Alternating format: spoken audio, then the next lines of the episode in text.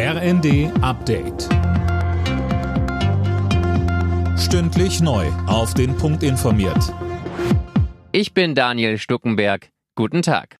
Der Geiseldeal zwischen Israel und der Hamas stößt international auf große Erleichterung. Anne Brauer fasst die Reaktionen zusammen. Bundesaußenministerin Baerbock spricht von einem Durchbruch. Die humanitäre Kampfpause müsse jetzt genutzt werden, um Hilfe zu den Menschen im Gazastreifen zu bringen.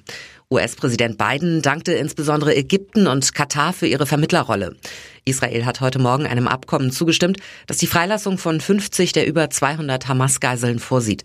Im Gegenzug sollen palästinensische Häftlinge freigelassen werden und mehrere Tage lang die Waffen schweigen. Eine Woche nach dem Haushaltsurteil des Verfassungsgerichts muss die Bundesregierung immer größere Teile ihres Budgets auf Eis legen. Auch für den Wirtschaftsstabilisierungsfonds gilt jetzt eine Sperre.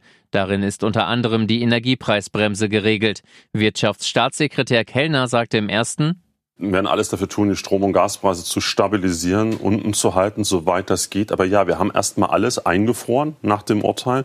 Und Teil der Beratung jetzt ist zu schauen, was können wir wie schnell wieder auftauen. Weil es wird ja nicht immer alles dauerhaft eingefroren sein.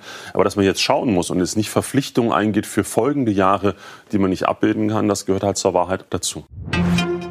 Deutschland würde mit einer Zuckersteuer laut einer Studie mehrere Milliarden Euro sparen. Das haben die Forscher der Technischen Uni München und der Universität Liverpool ausgerechnet.